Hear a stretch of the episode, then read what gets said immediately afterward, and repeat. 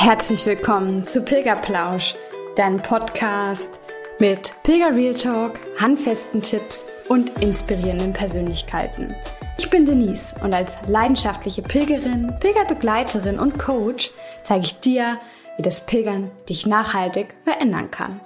Wenn du ready bist, dann lass uns losgehen.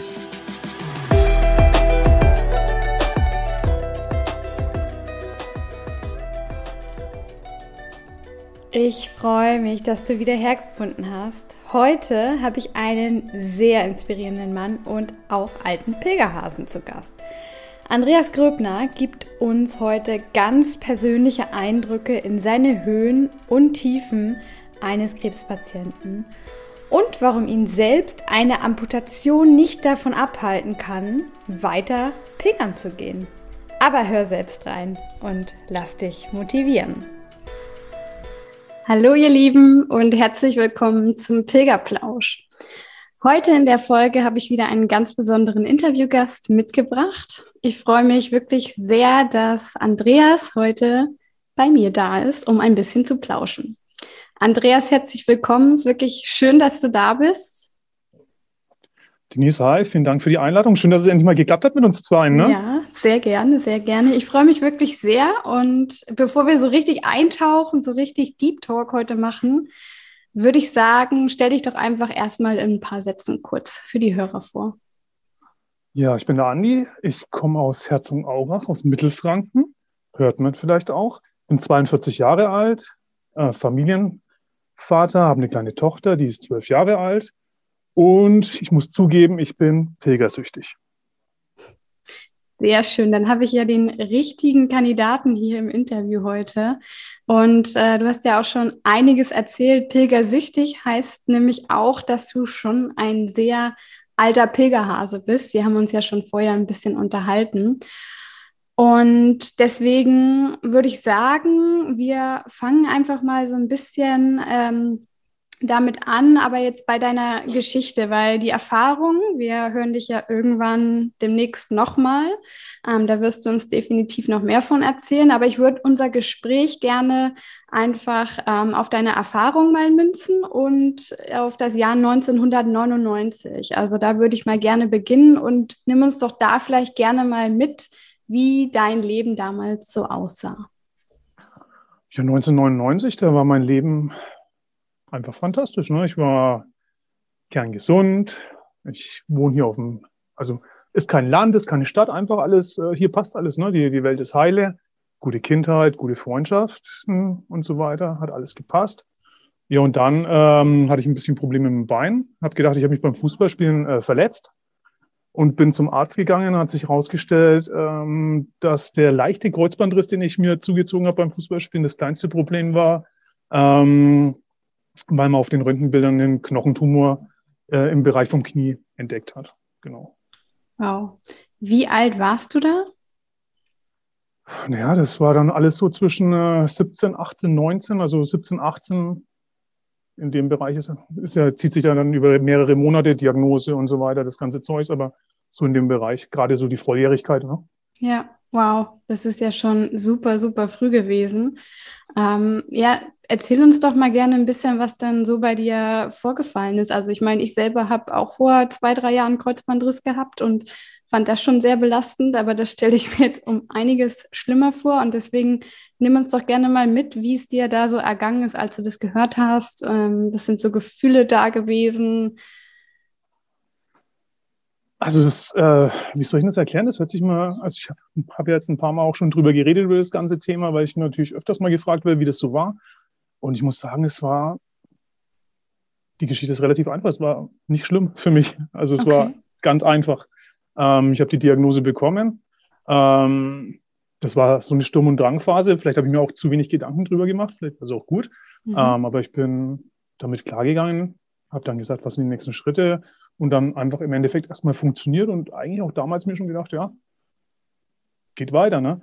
Äh, schlimmer war es halt eben fürs Umfeld. Ne? Ich meine, Eltern, das sind schon, so, von den Eltern sind die, äh, meine Großeltern sind früh verstorben wegen solchen Sachen und sowas. Ne? Also die konnten das vielleicht auch ein bisschen besser einschätzen wie ich. Mhm. Ähm, und ich bin da relativ blauäugig rangegangen an die Sache und bin, glaube ich, auch ganz gut gefahren damit, muss ich sagen, ja.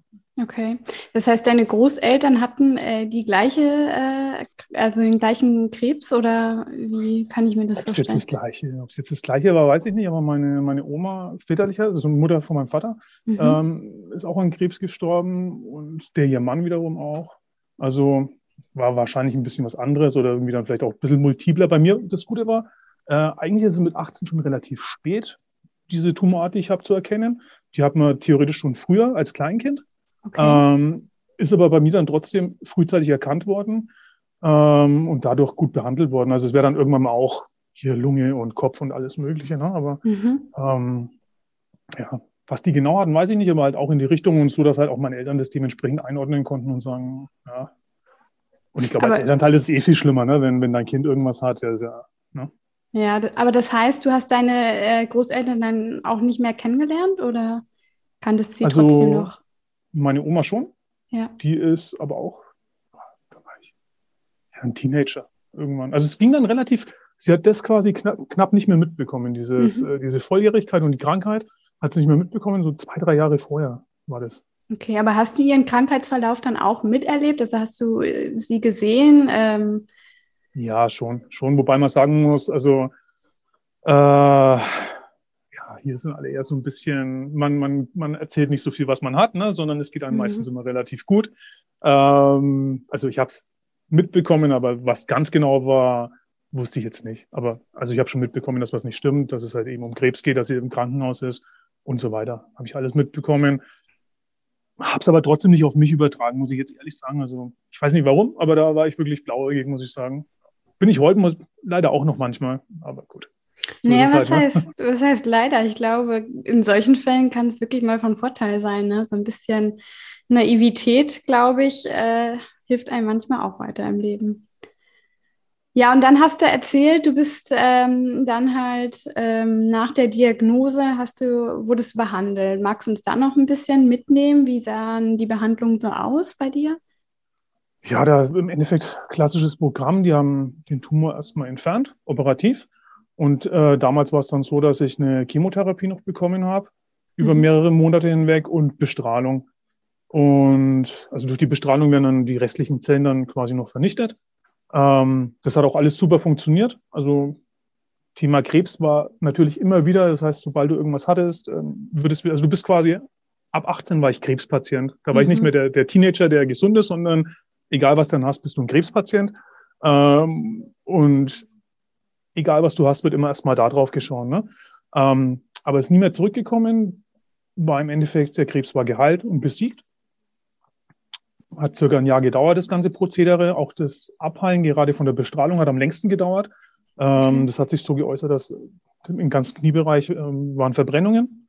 Das brennt dann so von innen raus.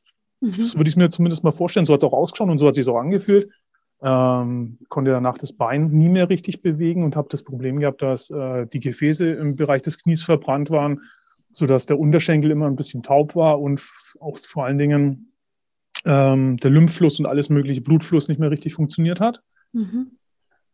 Was dann auch, wenn wir vielleicht später noch drauf kommen, dann dazu geführt hat, dass ich jetzt ähm, etwas besonderer Pilgerer bin, mhm. sozusagen. Ja, ja genau. Ähm, da kommen wir definitiv später nochmal drauf äh, zurück. Aber ich würde erstmal gerne äh, so dann auf so diese Anfangszeit von deinem, ja, eigentlich deiner ersten Pilgertour gerne zurückkommen. Also wann bist du dann das erste Mal pilgern gegangen? Weil dann bist du ja, wie du es gerade gesagt hast, du bist seitdem Krebspatient gewesen, also scheinbar auch mit der Geschichte dann auf dem Weg. Erzähl uns gerne mal, ähm, ob das auch der Grund war, warum du dann los bist.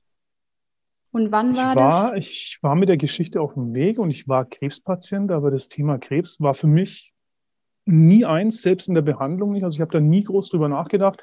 Ich habe es auch nicht groß thematisiert, weil es für mich einfach auch wirklich keine große Rolle gespielt hat. Ähm, man hat es auch nicht gesehen oder sowas. Also ich habe es war noch alles an mir dran sozusagen, nicht mehr so wie heute. Ne? Ähm, also es war nicht, nicht offensichtlich und wenn keiner gefragt hat, was ja auch im Endeffekt dann keiner gemacht hat, habe ich es nicht unbedingt erzählt, weil da, da wollte ich mich nicht definieren im Endeffekt. Ne? Und ist auch heute nicht so. Ne? Also ich würde jetzt, dir erzähle ich es jetzt, weil wir reden ja drüber, ne? Mhm. aber grundsätzlich ist es jetzt nichts, mit dem ich an die Öffentlichkeit gehe. Du kennst ja, du hast mich ja über Instagram hast mich ja gefunden sozusagen. Ne? Ja. Ähm, da ist es ja, also man sieht das, was nicht passt, für, für Normalität sozusagen, ja. Aber keiner weiß so wirklich, wo es herkommt. Die meisten denken, es ist ein Motorradunfall oder ja, Haiangriff oder was weiß ich was, ne? Also keine Ahnung.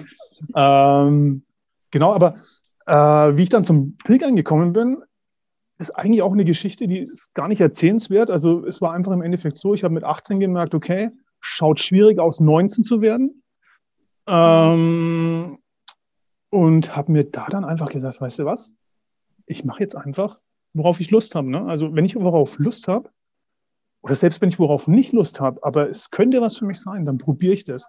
Und ich war nie der große Läufer. Ich habe ein bisschen Fußball gespielt. Ich meine, Ne? Ich, ich, bin 1,90 groß und jetzt nicht derjenige, der vielleicht den Berg hochkraxeln sollte. Ne? Mhm. Ähm, und ich habe einfach so gedacht, ja, irgendwie, keine Ahnung, ist genau das, was ich noch nie gemacht habe, habe ich mal Lust drauf. Ne? Und bin dann einfach völlig dran hängen geblieben. Ja. War, war eine fantastische Erfahrung. Ich muss aber auch sagen, also ich habe geflucht jeden Tag. Jeden Tag. Aber wo ich dann fertig war, habe ich gedacht, das muss ich nochmal machen. Ne? Ich muss es nochmal machen. Und dabei ist es geblieben. Ne? Spannend. Ich glaube, das ist auch ganz äh, interessant für die Hörer, falls die jetzt irgendwie vor dem nächsten oder den ersten Pilgerabenteuer stehen. Das Fluchen gehört dazu, ne? Also gehört absolut dazu. Ja.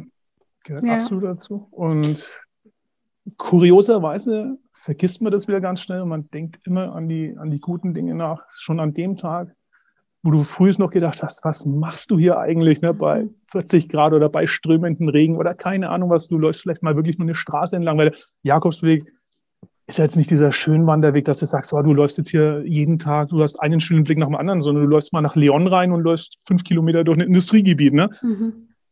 Aber das ist so schnell wieder vergessen und und äh, du hast gesagt, äh, du bist da sehr blauäugig, also zumindest damals mit der äh, Diagnose umgegangen. Bist du dann auch blauäugig so auf den Weg gegangen? Also das, wenn du heute, du wenn mich heute aus dem Bus aussteigen sehen würdest, das ist wie eine, eine Karikatur, die du im Internet irgendwo findest. Ja? Also nicht gar noch, dass ich ein, ein, ein, äh, so einen so Sahara-Hut aufhatte oder sonst irgendwas. Ja? Ich hatte alles dabei, was auf, äh, auf der Liste draufsteht, die du vom, äh, mit einem Pass bekommst, ja? mit einem, mit einem mhm. Kredenzial ich hatte alles dabei. Ich hatte einen Sonnenschirm dabei, einen Regenschirm. Ich hatte ein Buch zum Lesen dabei, ein Tagebuch. 15 Kilo vielleicht, ne? Und dann bin ich da, mein erster Jakobsweg, der ging ja von Pamplona aus los. Danach gehst du ja direkt den, den, den Berg hoch, äh, wo mhm. dann dieses äh, Pilgerdenkmal, ist es ein Denkmal, ne? diese Metallstatuen. Ne? Ich bin da angekommen und gedacht, das gibt's ja nicht. Also ich bin auch wirklich nachmittags in Pamplona angekommen und habe mir gedacht, was was, ich laufe jetzt einfach mal die erste Etappe.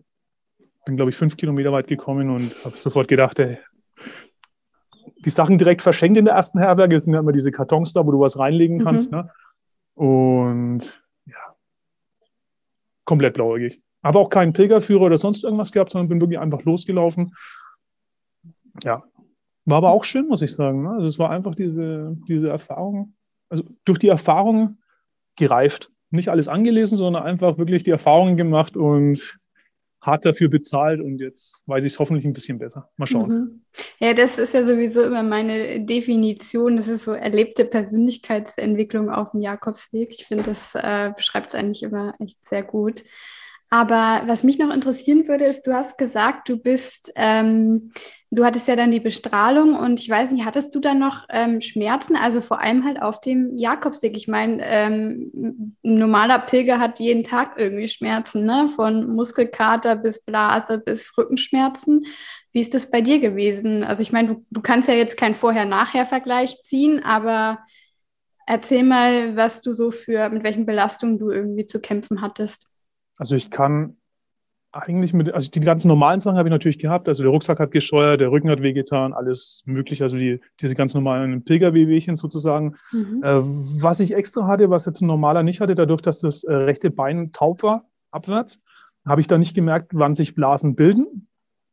Und somit hat mein, mein Fuß, mein rechter, der hat nach zwei Wochen ausgeschaut. Das, das sind die Blasen schon das, wieder weg gewesen und wiedergekommen. Also der war komplett zerstört. Hat jetzt nicht ultra weh getan, weil ich habe, wie gesagt, nichts gespürt, aber das war gerade einfach das Problem. Ne? Ja. Und da musste ich extrem darauf achten, dass halt einfach sich nichts entzündet. Durch den schlechten Lymphabfluss und so weiter war ich da immer, also ich habe immer mit Blutvergiftungen im rechten Unterschenkel zu kämpfen gehabt. Ne? Und ja, da musst du halt extrem drauf schauen, immer schön abends pflegen. Sollte zwar jeder machen, aber da jetzt dann halt nochmal noch mhm. ein bisschen mehr. Ne? Wow. Hast du da dann auch also mehr Achtsamkeit für deinen Körper vielleicht auch erfahren dadurch? Also oder vielleicht auch schon durch die Erkrankung, durch die Diagnose oder? Sollte man meinen und sollte vielleicht auch so sein, aber ich muss ehrlich sagen, dadurch, dass ich halt wirklich, wenn ich was machen möchte, es mache und meistens ist auch immer mit, einer gewissen, mit einem gewissen Schmerz verbunden ist, äh, weil die Sachen meistens aus der Komfortzone irgendwie raus sind. Mhm. Egal, was ich mache. Also ich mache jetzt nicht nur die Pilgergeschichte, sondern auch eben ein paar andere Sachen noch, ja. Also, ja, leider nein. Okay. Also ich, ich, ich merke, was weh tut, aber ja, mhm. mache dann doch meistens weiter, ne? bis es wirklich gar nicht mehr geht. Okay. Ja, und was war dann damals dein größtes Learning auf dieser ersten Pilgertour, auf dem ersten Jakobsweg? Das war einfach das, ein komplett neues Feeling danach zu haben. Ne? Ein komplett neues Feeling, was mich am meisten auch geschockt hat, wo ich dann wirklich wieder, also da vor Ort merkt man es gar nicht, weil du wächst da einfach in dieses, dieses Pilger-Feeling rein. Also das, das, merkst du gar nicht. Das tust so langsam, wird alles, es wird alles ein bisschen langsamer. Du hast ganz andere Werte. Es ist alles, es ist eigentlich alles egal, außer das Leben zu genießen, ne? weil da ist keiner, der irgendwie Stress sucht. Da ist, alle wollen ja einfach das Gleiche, ne? ein entspanntes Leben, die gleiche Richtung und so weiter. Und das habe ich eigentlich dann erst wieder so richtig gemerkt, wie krass ich mich da verändert habe, als ich heimgekommen bin. Das war wie wenn du gegen eine Wand läufst, ne? weil du warst einfach so ein bisschen entspannter. Ne? Du, du, warst glücklich mit den kleinsten Dingen. Ich meine, du hast nicht mal eine, ich hatte acht Wochen kein eigenes Bett. So nach, ich mhm. habe in der, beim ersten Jakobsweg jeden Tag in der Herberge auch geschlafen. Mhm. Dadurch, ähm, ja, da, da, war ja der größte Stress, eine Steckdose vielleicht zu haben, dass du dein Handy aufladen kannst. Ne? Das war das Größte. Und dann kommst du auf einmal heim, es ist wieder alles da und dann alle haben wieder immer noch diese gleichen Probleme, wo du einfach so denkst, das, da bin ich doch jetzt eigentlich weg gewesen davon, weißt du? Da, hat mich extrem verändert. Ähm, ist auch vieles hängen geblieben, muss ich sagen. Also ich höre jetzt oft, weiß nicht, ob man das sagen darf, im, im Podcast auf YouTube wird es wahrscheinlich gesperrt werden, aber mir wird oft nachgesagt, dass mir so ein bisschen die Sonne aus dem Arsch scheint, weil mhm. irgendwie so schlechte Dinge mir relativ egal sind oder ich, ja, ist halt einfach dann so, ne? Ja. Ja, genau. Total bisschen, schön. Und wie hat dein, ja, und wie hat dein Umfeld dann damals reagiert, als du zurückgekommen bist? Wie, wie war das? Ähm? Ja, das war ja im Endeffekt so, ne? Da läuft alles so weiter, ne? Und war einfach schwierig, weil du bist halt, du veränderst dich wirklich. Also, wenn du lange so unterwegs bist, ich möchte jetzt, ist ja jetzt auch nicht vielleicht so ultra lange, aber allein schon diese acht Wochen, wo ich da damals unterwegs war, es hat einfach was getan. Und man muss auch wirklich sagen, dass im Nachgang, ich halte mich mittlerweile ganz weit weg von Sachen, die mich äh, belasten könnten mhm. und die mich runterziehen können, also wo ich es kann. Du kannst sie nicht von allem weglassen, das geht nicht, ne? Aber so Sachen, wo ich wirklich weiß, na, da habe ich jetzt, das, das zieht mich runter, dann, dann gehe ich da auch gar nicht hin. Und so habe ich es dann teilweise auch wirklich mit, mit Leuten irgendwie dann gehandhabt. Ne? Wenn ich wusste, das ist jemand, ja, der, es hat keinen großen Mehrwert und irgendwie zieht die Art einem nur runter. Und somit hat sich das Umfeld, weil das war ja die Frage, geändert. Mhm. Ne? Also ich meine, so meine Ängste, die habe ich mir eh schon so rausgesucht, dass sie passen. Ne? Aber gerade so dieser, dieser Dunstkreis, der um dich rum ist, ne, der hat sich extrem geändert, ja. Ja. Ja, man denkt im ersten Moment immer, dass es vielleicht schlecht ist, ne? aber diese Veränderungen, finde ich, machen ja auch Platz für andere neue, tolle Menschen, die dann ins Leben kommen dürfen. Ja, genau. Schön. Ja, und dann lass uns doch noch mal ein bisschen weiter ähm, auf der Zeitachse sozusagen gehen. Ähm, du hattest es schon erwähnt, dass ja du mit der Lymphe schauen musstest, immer Verdacht auf Blutvergiftung und so. Nimm uns da mal ein bisschen weiter mit, weil du bist ja auch jetzt mittlerweile dann auch anders zu Fuß unterwegs. Ähm, ja mit einem Fuß halt unterwegs, ne? Yeah. Ja, auf, auf, einem Fuß nach Santiago, ne? Genau. Äh, ja, genau. Also im Endeffekt so über die, über die Jahre hat sich dann dieses, diese Lymphthematik und eben diese Verengungen im Knie, das heißt, es ist immer schlimmer geworden, es setzt sich dann halt zu über die Jahre und auch durch jede Blutvergiftung wurde das so ein bisschen schlimmer. Das war dann, zum Schluss war es dann im Endeffekt auch noch so, da, wenn, wenn du ein neues Handy dir heute einrichtest, dann sagt dir Google ja, wo ist deine Arbeit, wo ist dein Zuhause und so weiter. Und da war bei mir bei Google Maps halt gestanden, zu Hause Uniklinik Erlangen, ne? Oh, also wow. Also das, äh, da habe ich viel, viel, viel Zeit verbracht. Und zum Schluss war es dann eben so, dass die Durchblutung vom Bein, vom Unterschenkel nicht mehr möglich war. Und dann ist mir das Bein amputiert worden in 2016, meine ich, oder? Ich glaube 2016 war es, oder 15? Ja, hast du es auf jeden Fall ja. erzählt, ja. Das siehst du, schau. ja, da brauche ich deine Bestätigung. Also 2016 im Mai. Das ganze Thema so richtig akut geworden ist aber schon in, zu Fasching.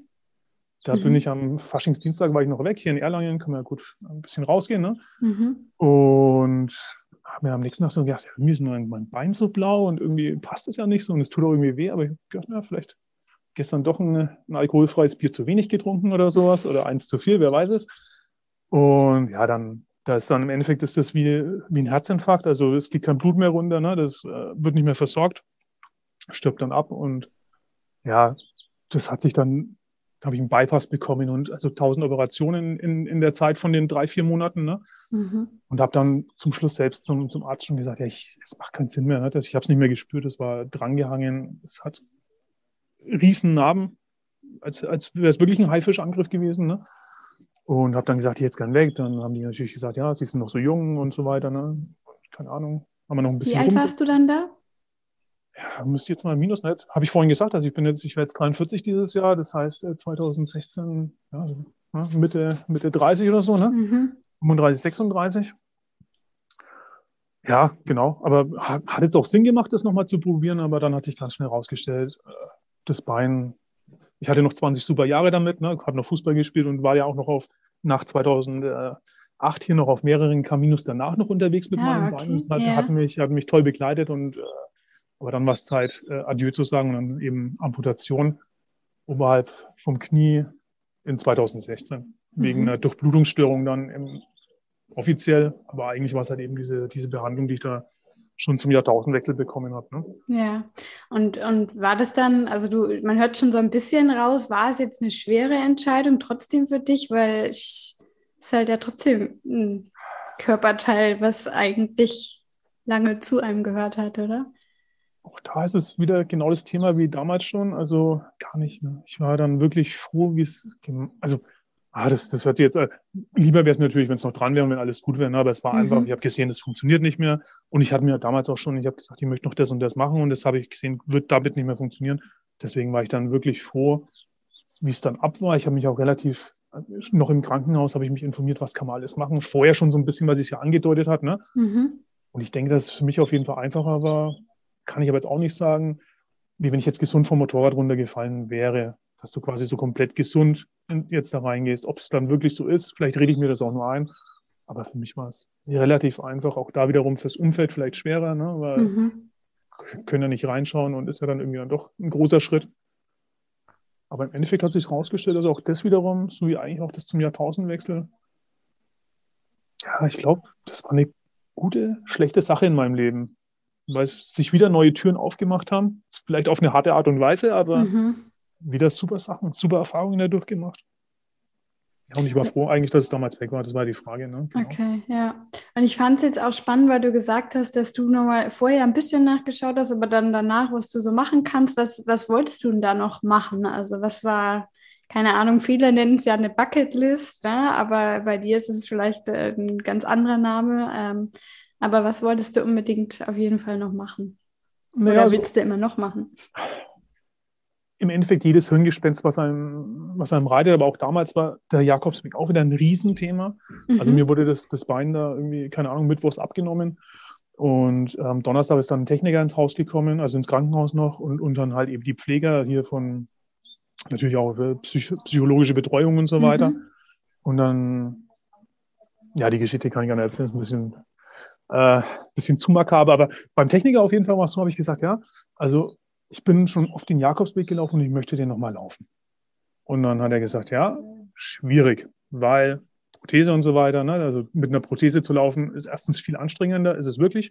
Okay. Und dann halt auch, hat noch keiner damals, also er kannte noch keinen, mittlerweile gibt es ein, zwei, die das gemacht haben. Mhm. Und dann ging es halt eben darum, ja, ich würde es trotzdem gern probieren, wie lange ist denn das so die Heilungsphase? Dann hat er gesagt, ja, du musst dir rechnen, Abheilung mindestens ein Jahr.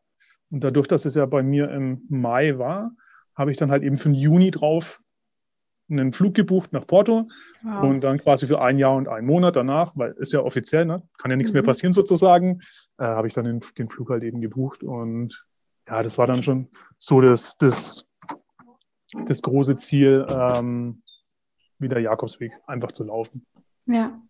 Und das hat dich wahrscheinlich dann auch echt angetrieben in der ganzen Phase, oder? Also mit dem, ja, einfach sich dafür darum zu kümmern, dass man wirklich wieder fit wird, ähm, dass es, ne, und dass man, keine Ahnung, ob es jetzt auch mit gesunder Ernährung, aber auf jeden Fall viel, ich kenne das noch, wie gesagt, von meiner Knieoperation, dass man natürlich auch zur Physiotherapie geht, aber selber zu Hause einfach auch viel machen sollte, ne? Hm. Dass da auch Ja. ein großer Unterschied besteht. Es ist ja so, durch diese Blutvergiftung war es schon immer so, dass ich immer, die hatte ich ja immer ein, zweimal im Jahr, das, da hat man sich dann dran gewöhnt, das war halt so. Und dann bist du immer wieder körperlich auf Null oder schlechter runtergefallen und dann hast du immer diese Recovery-Phase wie ein, ein Fußballer, der sich so Mhm. wieder vorbereitet. Ne? Du gehst dann wieder langsam laufen, du machst dich einfach wieder fit und so weiter. Mhm. Deswegen habe ich das gekannt und ich wusste, dass eben die Zeit, die jetzt kommt, dass das eine harte wird, aber ich habe mich darauf gefreut, weil ich, ich mag das auch so ein bisschen, muss ich ehrlich sagen, ne? diese Herausforderung. Deswegen setze ich mir eigentlich auch jedes Jahr äh, immer so eine, in Anführungszeichen, Konditionsherausforderung. Mhm. Das hilft mir einfach dabei. Ähm, also ich war jetzt zum Beispiel dieses Jahr wahrscheinlich jeden Tag, bis auf manche Ausnahmen, frühs um sechs oder mittags um zehn laufen, ähm, weil ich ja weiß, dass vielleicht noch ein bisschen was ansteht und so weiter. Ja? Mhm. Ähm, wäre das jetzt nicht so, wäre vielleicht der Schweinehund dann doch, dass du sagst, ja, weißt du was, oh, ich könnte jetzt noch zwei Stunden schlafen oder irgendwie sowas, ne? Deswegen habe ich mir das schon immer so gesetzt und ich wusste, was auf mich zukommt. Und damals war das aber dann für mich auch so, dass ich gesagt habe, weißt du was, ich weiß so ein bisschen, was ein Jakobsweg bedeutet. Du musst in, äh, du hast jeden Abend ein anderes Bett, du hast jeden Tag andere, der, der Boden ist ein anderer. Das ist ja beim, beim Prothesenlaufen echt ein Unterschied, ob du jetzt auf einer Straße läufst oder auf nassen Untergrund oder sonst irgendwas. Und ich habe einfach so für mich gesagt, wenn ich das schaffe, hey, dann kann ich auch am Wochenende im Nürnberger Tiergarten gehen oder keine Ahnung. Also dann, dann kann ich eigentlich die meisten Sachen, dann bin ich wieder rehabilitiert sozusagen. Mhm. Ne? Deswegen habe ich mir das damals als Ziel gesetzt.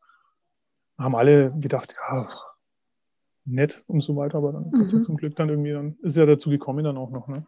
Äh, Das wäre jetzt nämlich meine Frage gewesen. 2017 das Ziel im Juni, der Flug war gebucht und du bist auch geflogen. Ich bin geflogen, ja. Ja, Ich bin auch gelaufen. angekommen. Ich bin auch angekommen sogar, ja. Ja, dann, dann erzähl doch vielleicht einfach mal, wie, wie du es gemacht hast, also ganz praktisch. Ähm, vielleicht sind ja auch manche Hörer dabei, ähm, bei denen es genauso ist, die es einfach super interessiert. Äh, hast du die, die Prothese hast du mitgehabt? Hast du Krücken mitgehabt? Hast du deinen Rucksack selber getragen? Weil es gibt da ja auch die Möglichkeit, also nicht nur für äh, Menschen mit Prothese, sondern generell gibt es da auch die Möglichkeit, dass man sich die Rucksäcke immer in die Herbergen fahren lässt. Ähm, wie viele Kilometer bist du am Tag gelaufen? Erzähl mal ein bisschen. Also da muss man jetzt dann, genau das wollte ich vielleicht auch noch dazu sagen, das, was ich jetzt hier sage, sind Sachen, die so meine Meinung sind, ja. Ähm, weil du jetzt gerade jetzt mit äh, Rucksack und so weiter, ja. Ähm, ich habe mich da ja, wir hatten ja am Anfang das Thema, dass mein erster Rucksack relativ schwer war und ich habe mich so Mhm. über die Jahre runter, also ich war dann nie mehr über fünf Kilo, aber das war halt wirklich auch, weil ich gesagt habe, ich brauche nicht mehr, ne? Mhm. Das ist jetzt meine Meinung. Ich würde jetzt niemanden verteufeln, der noch weniger dabei hat, der seinen Rucksack tragen lässt oder der auch trotzdem noch 15 Kilo hat, weil er halt einfach einen Föhn braucht oder sowas. Ne? Also Ich Mhm. meine, vielleicht sieht man ein Bild von mir, ich brauche keinen. Ähm, aber also ich habe meinen Rucksack selber getragen, weil ich das so möchte. Mhm. Und für mich gehört es so ein bisschen dazu. Für mich muss jetzt natürlich jemand anders nicht machen. Also ich habe meinen Rucksack getragen. Ähm, der hatte ein Gewicht von knapp vier Kilo. Ähm, ich hatte als Unterstützung, hatte ich, da ich ja eh für abends, weil ich schon wusste, wenn ich viel laufe, dann laufe ich mich wund mit der Prothese, hatte ich Krücken dabei. Okay. Und da ich die nicht tragen wollte, habe ich die benutzt wie Nordic Walking Stöcke. Also als Unterstützung. Ne? Mhm. Ja, gerade auch beim Berg hochgehen ist es halt echt schon eine gute Unterstützung, weil ich wiege über 100 Kilo. Damals hatte ich so 125. Ähm, da ist es halt einfach, wenn ich meinen Mhm. Oberkörper noch als Unterstützung nutzen kann, einfach super. Und meine Etappenlänge, die war allerdings früher auch nie länger, weil ich muss vielleicht noch dazu sagen, beim Jakobsweg, ich mag das Laufen gar nicht so sehr, muss ich ehrlich sagen. Ja? Also ich, ich laufe immer viel, aber irgendwie, also für mich ist der Jakobsweg diese Begegnungen, ne? dieses, Ja. Also das, ist, das macht für mich den Jakobsweg aus, nicht diese vielen Kilometer zu laufen, aber auch da ist es so, wenn jemand nur fünf läuft, ist es okay. Wenn jemand sich fahren lässt oder keine Ahnung was oder 40 läuft, jeder wie er möchte, aber ich bin immer schon so um die 20 gelaufen. Okay. Weil um die 20 danach hat es einfach keinen Spaß mehr gemacht. Äh, dann waren für mich die Tage zu lang und mit Prothese war ich dann doch auch nochmal ein deutliches Stück langsamer. Mhm. Das heißt, ähm, es waren dann so 15 bis 20 Kilometer am Tag mit Krückenunterstützung, Rucksack getragen. Ähm, von den Sachen, die ich dabei hatte, war es im Endeffekt das gleiche, was ich jetzt auch vorher mitgenommen habe. Der einzige Unterschied war, ich habe nur noch 50 Prozent an Blasenpflaster mitgenommen, äh, nur noch einen Ersatzschuh für abends. Also meinen Wanderschuh auf der Prothese habe ich immer dran gelassen. Ich habe also nur für links einen eine, eine Badelatsche dabei gehabt. Mhm. Und ähm, was ich nochmal dabei hatte, waren Schraubenzieher und Panzertape und mein Ladegerät für die Prothese. Das wäre etwas, was du vielleicht nicht unbedingt mitnehmen musst. Okay, ein genau. Ladegerät für die Prothese. Ja. Das heißt dann für die Beugung des. Äh ja, da, da sind verschiedene Sensoren drinnen, die dann äh, regeln, wenn du bergab läufst oder berghoch oder halt eben die Schwungphase auslöst. Also da ist ein bisschen Technik drinnen und das muss man, je nachdem, wie viele Schritte man am Tag läuft, normal hält es eine Woche, da am Jakobsweg war es so, ähm, dass ich es alle zwei Tage dann aufladen musste. Mhm. Und einmal, also ich hatte auch, vielleicht kommen wir noch, was es für extra Thematiken gab. Ich hatte, na klar, weniger Blasen, weil ja, rechter Fuß war ja weg. Ne? Ähm, es war aber einmal so, als ich den Berg runtergegangen bin, da ist ein Hydrauliksystem drin, das läuft warm und äh, Richtung Kaldasse Reis, da war es, ja, also ich würde mal sagen, es hat 50 Grad gehabt, wahrscheinlich waren es 28, aber gefühlt waren es mehr. Mhm. Ähm, und da ist sie warm geworden dann ist es so, dass du sie, dann, dann bewegt sie sich nicht mehr, musste ich sie in den Brunnen reinschmeißen, dass sie abkühlt. Das war so die einzige Extra-Thematik, die ich äh, mit der Prothese hatte. Ansonsten war es viel einfacher, weil ich eh nicht gern den Berg runterlaufe und da habe ich die Möglichkeit, dass mich die Prothese sogar noch unterstützt. Wow, ja, super. Genau. Okay. Genau. Klasse. Und ähm, bist du dann auch mit besonderen Erwartungen auf den Weg gegangen? Äh, Ängste mit dem Wundlaufen, was du gerade erzählt hast? Oder bist du da auch wieder sehr pragmatisch rangegangen? Nicht mal pragmatisch, sondern auch halt einfach wieder, ich lasse einfach die Sachen so auf mich zukommen und dann ist das, das überträgt sich dann auch so aufs Leben. Wenn was ist, wie es ist, dann ist es auch so. Ne? Also mhm. da mache ich dann nicht, hätte ich das gemacht oder was wäre wenn oder sonst irgendwas. Also äh, ein großer Punkt, was ich gelernt habe, dadurch, dass ich einfach viele Sachen probiere.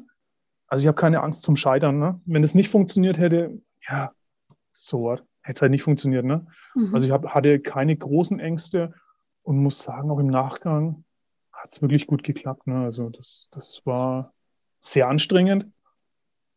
Ähm, und da muss man sich vorstellen, die, die erste Prothese, die ich hatte, das ist so ein, ein Carbonschaft wie eine große Vase. Da, da schlüpfst du mit einem Oberschenkel rein. Das setzt am Gesäß an mhm. und ist halt wirklich aus, aus scharfem Carbon. Und da läufst du dann halt irgendwie 20 Kilometer drauf. Also das war abends wirklich halt, ne, ja. da, ich habe, glaube ich, eine XXL-Tube Vaseline verbraucht und ähm, diverse Blasen, also diese Pflaster und alles Mögliche. Aber das war trotzdem, denke ich, also es ist besser gelaufen, als ich gedacht hätte. Schön. Okay. Habe aber auch viel trainiert vorher, muss ich sagen. Also ich bin vorher auch hier zu Hause immer ich habe das schon so ein bisschen simuliert, ne, auch mal wirklich 15 Kilometer am Tag gelaufen. Also ich bin da jetzt nicht hingegangen und habe gesagt, jetzt schauen wir mal, was passiert. Also war schon klar, dass es funktionieren kann. Ne? Mhm. Also, ja. Aber brauchtest du zwischendurch dann auch mal so Erholungstage, die du vielleicht nicht eingerechnet hatte? Aber äh, was ist jetzt eingerechnet, aber.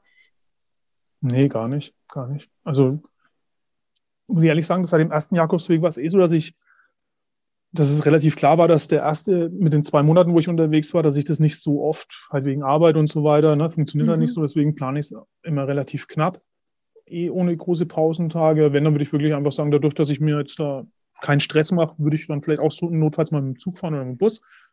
War nicht geplant, habe ich nicht gemacht. Und das Einzige, was ich dann zum Schluss gemacht habe, weil ich eben auch diese letzten 100 Kilometer bin ich schon so oft gelaufen und ich war auch vorher schon mal, also ich bin den portugiesischen Weg dann mit Prothese das erste Mal gelaufen, bin aber auch mhm. vorher schon mal ohne gelaufen, das heißt, habe ich schon gekannt mhm. und ich habe dann, bin dann die letzte Etappe, bin ich auf den Camino Frances rüber gewechselt, weil ich einfach nochmal am Monte de Gosso die Stimmung so mitbekommen wollte. Oh ja. Ähm, genau, aber das war jetzt, die Strecke wäre die gleiche gewesen, also Pause habe ich jetzt da nicht wirklich gemacht. Ne.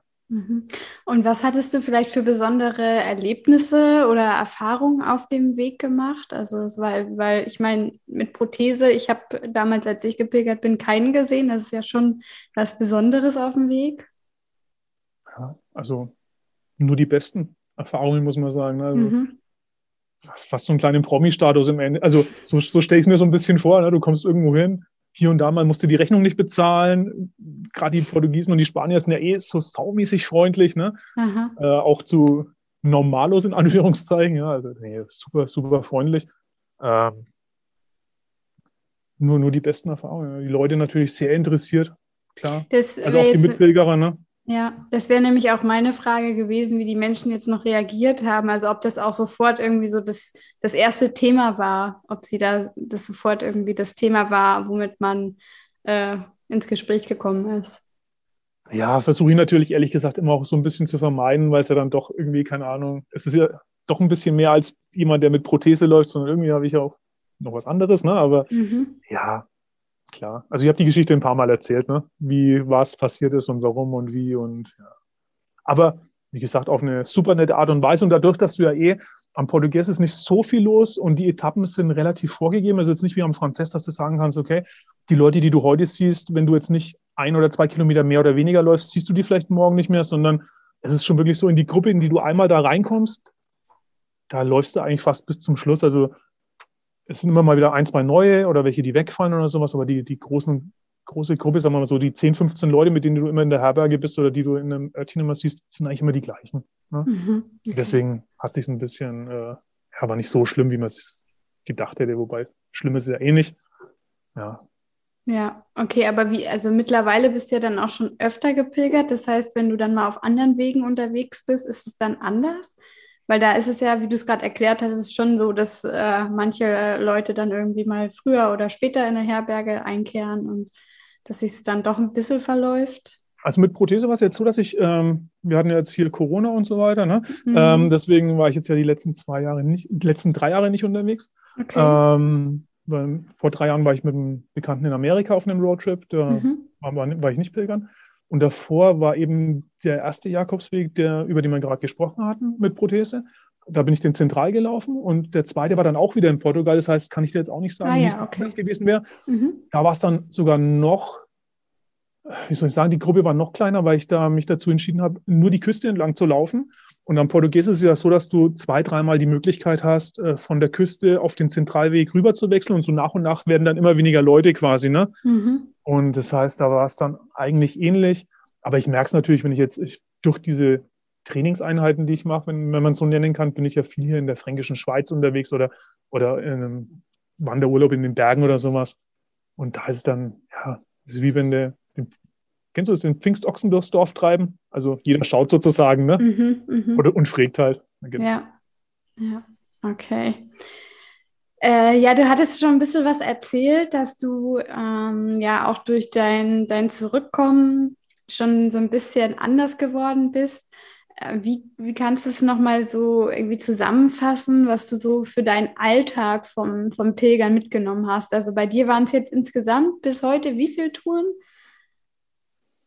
Boah, wenn ich es zusammenkriegen würde, ich sag's dir, wie es ist. Also ich denke, also mindestens zehn. Ja. Wobei ich sagen muss, eine oder zwei habe ich relativ früh abgebrochen, deswegen weiß ich gar nicht, ob ich sie zählen kann. Das eine war hier in Deutschland.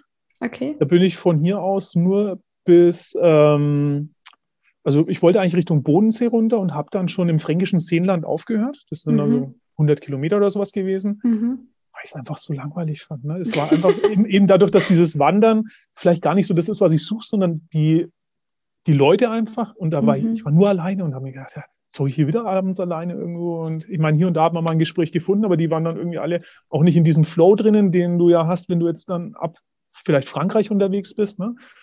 Deswegen habe ich den relativ früh abgebrochen und äh, einmal den äh, Camino del Norte, den muss ich auch nach knapp 100 Kilometer abbrechen, weil ich mir da eine, was am Bein, habe ich mich verletzt. Okay. Den, ja, den, den habe ich so angepilgert, der steht auch noch auf dem Zettel, aber der ist sau mhm. anstrengend. Der ist, ähm, hat ziemlich viele Höhenkilometer, ne? Da hatte ich jetzt gerade erst ja, eine. Also das, das Lustige ist ja, du denkst, du läufst nur am Meer entlang, aber im Endeffekt läufst du halt 100 Meter geradeaus, dann läufst du 50 Meter die Klippe runter, läufst 50 Meter, wieder 50 Meter die Klippe und mhm. im Endeffekt hast du eine, eine, Bergwanderung gemacht, obwohl du eigentlich immer jeden Tag das Wasser 15 Mal berühren konntest. Ne? Mhm. Ne? Das, das läppert sich zusammen und danach geht es dann ja ins Land rein und das habe ich dann gar nicht mal so richtig mitbekommen. Ja. Ja, diesen Pilgerzauber so im Alltag aufrechterhalten, hast du da irgendwelche Tipps und Tricks? Oder wie machst du das? Ja, also Tipps und Tricks würde ich jetzt nicht sagen. Ich, ich mache es halt irgendwie einfach. Ne? Das hat sich so eingeschlichen. Ähm, Also einfach, ich bin, bin relativ stressfrei. Ich lasse das auch wirklich echt gar nicht mehr an mich ran, warum auch immer das so ist, aber das ist halt einfach auch, das hat, glaube ich, trotzdem auch mit der Geschichte von 99, 2000 einfach so ein bisschen zu tun. Mhm. Ich bin einfach unglaublich dankbar für die kleinsten Dinge. Also ich weiß, und, und wahrscheinlich trotzdem noch viel zu undankbar im Endeffekt, muss man sagen, ne? aber dass ich mich über was beschwer, da muss schon wirklich viel zusammenkommen. Also ganz, ganz viel zusammenkommen. Das verstehen viele auch nicht, weil es ist einfach halt so, je besser es einem geht, desto kleiner sind die Probleme und deswegen, desto mehr regt man sich darüber auf. Aber deswegen wäre ich auch, ja, vielleicht so ein bisschen komisch bin ich vielleicht im, in, in dem Bereich hier, weil ja, sehr dankbar. Das, das habe ich 99 halt eben gelernt, dass das eine super Sache ist und ich habe das am Jakobsweg einfach gesehen, dass es noch, also da hat sich es noch intensiviert und vor allen Dingen halt auch, ähm, ja, also solange jemand, jemand anderen nicht schadet, da kann, also ich bin einfach auch so völlig neutral. Weißt mhm. du, weißt, was ich meine? Also, ja, total. Ähm, ja, man weiß einfach, dass jeder seine Geschichte, ne, auf dem, ich finde, beim Pilgern weiß man einfach, jeder hat, bringt seine Geschichte mit. Und das nicht nur ja. beim Pilgern, sondern auch im Leben. Und deswegen kann man da recht neutral sein, weil man überhaupt nicht weiß, in, in Momenten, wie da so die Geschichte ist, was da gerade irgendwie bei dem im Kopf also da Mich interessiert null, was jemand hat. Mhm. Weißt du? Mich interessiert null, was jemand hat. Und was jemand ist, interessiert mich auch nur, was er mit nicht materiellen Sachen ist. Nicht, mhm. was er jetzt im Job ist, nicht, was er keine Ahnung was ist, sondern was er halt wirklich ist. Das interessiert mich.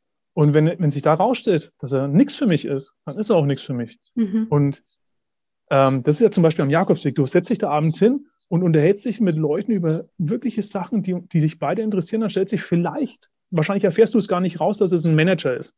Das erfährst du aber wahrscheinlich gar nicht, wenn es nicht explizit danach fragst.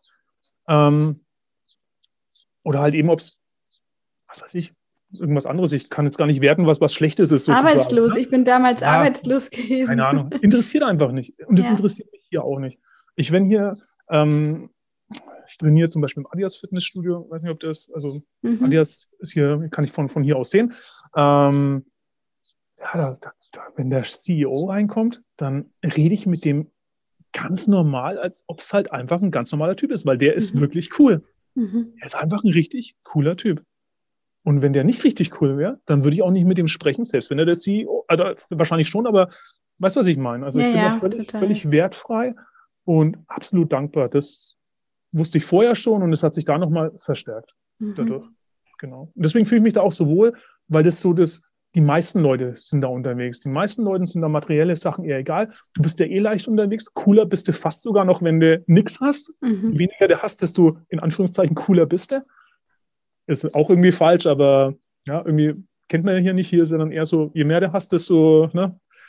Genau. Und das hat sich übertragen und fahre ich auch ganz gut damit, muss ich sagen. Für, für mich zumindest. Ne? Und das ist eigentlich das Wichtigste, ne? wie es für einen selber passt, genau. Ja, Hauptsache. Oder man selber kann sich am Ende nur glücklich machen. Es sind keine anderen genau. für verantwortlich.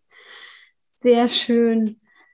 Ja, dann äh, sind wir eigentlich auch schon am Ende. Und ich sage eigentlich, weil ich am Ende immer noch ein paar Fragen an meine Interviewgäste Oha. habe. Und die erste Frage an die, die ich dir gerne stellen würde, ist, was Pilgern für dich ist. Also einfach mal so eine kleine Definition. Was ist Pilgern für Andi? Pilgern ist für mich ein fester Lebensbestandteil. Ich hätte jetzt, ich habe kurz überlegt, ob ich sagen würde, Pilgern ist für mich Leben. Aber du kannst einfach sehr viele Sachen aus dem Leben auf den Weg oder auf eine, nicht auf den Weg, muss nicht der Jagd, aber auf den Weg übertragen. Ähm, also ich bin jemand, der gerne. Darf ich ein bisschen ausholen noch bei der Frage oder war das äh, ganz kurz vielleicht? Also es gibt ja diesen, diesen einen Typen und den gibt es sowohl im Leben als auch auf dem Pilgerweg, der abends dann da sitzt und sagt, ja, die Strecke von hier nach da, die ist 10 Kilometer und ich habe es geschafft, sie in 9,3 in der und der Zeit zu laufen. Mhm. Sau schnell. Mhm. War super. Und dann ist derjenige damit glücklich und das ist auch völlig okay. Ich bin so der Typ, ähm, für die Strecke brauche ich eher 15 Kilometer. Ich brauche total lange dafür, ähm, weil ich 500 Meter laufe, dann sehe ich rechts, ah, hier, okay. Interessant, laufe ich mal rein, schaue ich mir an. Ist was für mich? Bleibe ich vielleicht sogar noch kurz da? und laufe dann die Straße wieder zurück oder wieder den nächsten Weg. Das heißt, kleiner Umweg, hat sich aber gelohnt, weil hat mir gefallen. Na, dann laufe ich 500 Meter weiter Nächste Straße, ah, da ist wieder was. Laufe ich rein und merke, es ist nichts für mich. Dann laufe ich wieder zurück. Und im Endeffekt habe ich dann abends eine längere Strecke, aber habe im Endeffekt so die Sachen, wo ich drauf Lust hatte, mir angeschaut oder mhm. nicht und kann zumindest sagen, ja, irgendwie, glaube ich, habe ich nichts verpasst. Wahrscheinlich trotzdem noch viel zu viel. Und das kann ich eben, so, so lebe ich auch mein Leben im Endeffekt. Ja. Also ich schaue jetzt nicht, wie komme ich so schnell wie möglich vom ähm, zum Sterbebett in Anführungszeichen, mhm. ja, sondern ich möchte einfach so viel wie möglich reinbauen und, und so, so, wandere ich und so, ja, so lebe ich halt auch. Ne? Ja, deswegen irgendwie ist es ein bisschen Leben und aber auf jeden Fall ein großer Bestandteil und ich hoffe, dass es das auch noch lange bleibt. Ja, super schön. Vor allem hast du damit einen richtig tollen Übergang äh, für meine letzte Frage gegeben. Und zwar ähm, ist es für mich nämlich auch so, also Pilgern ist für mich immer auch so die, dieses klassische, ich habe den Rucksack mit und irgendwie steht dieser Rucksack auch immer so ein bisschen wie für mein Leben, weil man zwischendurch äh, ja auch mal merkt, oh, irgendwie ist es zu schwer, ja, dann muss ich halt mal reingucken, was denn da eigentlich gerade diese Schwere ist. Ne? Und Jetzt stell dir mal vor, dass der Hörer gerade diesen Lebensrucksack so kräftig ausrümpelt und merkt, Mensch, da ist ja wieder Platz geworden. Welche drei Tipps hättest du oder würdest du ihm geben, was er für seinen Lebensweg benötigt, was er wieder einpacken soll? Da kann ich leider keine Tipps geben und zwar deswegen, weil jeder wirklich was anderes braucht. Mein Tipp wäre, und auch das ist nicht das Richtige für jeden, mhm räum ihn erstmal leer, mhm. lauf los und schau, was du brauchst. Wenn du feststellst, dass du vielleicht doch die zweite Unterhose zum Wechseln brauchst, dann hol dir die zweite Unterhose. Aber, also weißt du, was ich meine? Im Endeffekt, schau, dass das mit so wenig, und das, das ist auch wieder so eine Metapher, es gibt so viele Metaphern, die man leider vom Wandern auf das Leben übertragen kann. Ich war immer am glücklichsten mit dem wenigsten Ballast oder Gepäck, was ich dabei hatte. Und das ist im Leben bei mir so, das ist beim Wandern so. Und am besten ist es einfach machen, losgehen mit so wenig wie möglich und schauen, was man braucht. Und, und vor allen Dingen dann, wenn man losgeht und man hat diese drei Sachen, die ich dir jetzt leider nicht sagen kann, was dein Zuhörer oder unser Zuhörer braucht, äh, man hat die dabei und man merkt, von den drei Sachen braucht man zwei nicht. Dann verschenk sie oder lass sie liegen, schlepp sie nicht mit dir rum, sondern tausch sie aus oder lauf einfach mit einer Sache weiter. Aber wenn du es jetzt wirklich aufs Leben überträgst, also was, was wären Dinge, die du denkst, die fürs Leben einfach wichtig sind, für diesen Lebensweg? Also jetzt nicht wirklich ähm, praktisch fürs Pilgern, sondern was du vielleicht auch durchs Pilgern erlebt hast, was wichtig ist. Dankbarkeit ja. hattest du vielleicht gerade. Auf jeden erwähnt. Fall Dankbarkeit, Dankbarkeit, alles, alles hinterfragen, was man, was man hat und absolut dankbar dafür sein. Mhm. Absolut. Dann eben dieses neutral nicht vorher schon werden. Das, das ist immer schwer und man macht es immer, ist ja klar. Aber trotz alledem gibt es so viele interessante Leute, die man vielleicht sonst nicht kennen, dann man sich denkt, oh, irgendwie ist der nichts für mich. Ne? Ähm, schau mich mal an.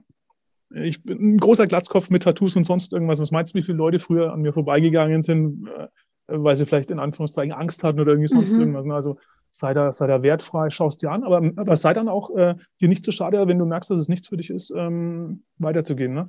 Ähm, ja, und vor allen Dingen halt auch einfach dieses, probier Sachen aus, wo du weißt, also ich höre ganz oft, ah, ich finde das so toll, dass du das machst, ich würde es mir auch gerne, probier es aus in den Möglichkeiten, die du hast. Wenn du jetzt nicht acht Wochen wandern gehen kannst und den Jakobs gehen, Jakobsweg gehen möchtest, geh zwei Wochen, mach, mach das Bestmögliche, hab niemals Angst davor zu scheitern. Ich, wie oft ich in meinem Leben schon gehört habe, ja, ich habe es dir doch gesagt, dass es nicht geht. Ich so, ja, du hast mir das gesagt. Aber es interessiert nicht, ob du mir das sagst, sondern ich möchte selber wissen, ob es wirklich dann auch so ist. Also mhm. hab keine Angst davor zu scheitern und probier dich mit neuen Sachen aus. Das sind so die, die drei Sachen. Also, wie es auf einer Klopapierrolle draufsteht, ne? Einfach machen. ja, und keine cool. Angst davor haben zu scheitern, ja. Schön. Ja, ein sehr schönes Schlusswort. Und wer noch mehr von äh, Andi hören will oder konkret jetzt auch so ein bisschen über die Praxis deines Pilgerns vielleicht noch mehr erfahren möchte, wir haben ja schon unser nächstes Date ausgemacht. Denn du wirst ja auch bald deinen nächsten Camino schon starten. Du wirst den äh, traditionellen, die traditionelle Variante vom portugiesischen Jakobsweg nochmal gehen. Und was macht es diesmal vielleicht für dich so besonders? Also das findet man erst raus, wenn man unterwegs ist. Aber jetzt von außen drauf geschaut ist es so, dass ich äh, aktuell meine Prothese nicht fürs Wandern nutzen kann, sondern nur für den Alltag. Das heißt, lange Strecken sind nicht möglich. deswegen habe ich mich jetzt seit Wein, also ich wusste schon länger wahrscheinlich, dass es nicht klappt. Seit Weihnachten bereite ich mich darauf vor, den Jakobsweg auf Krücken zu laufen.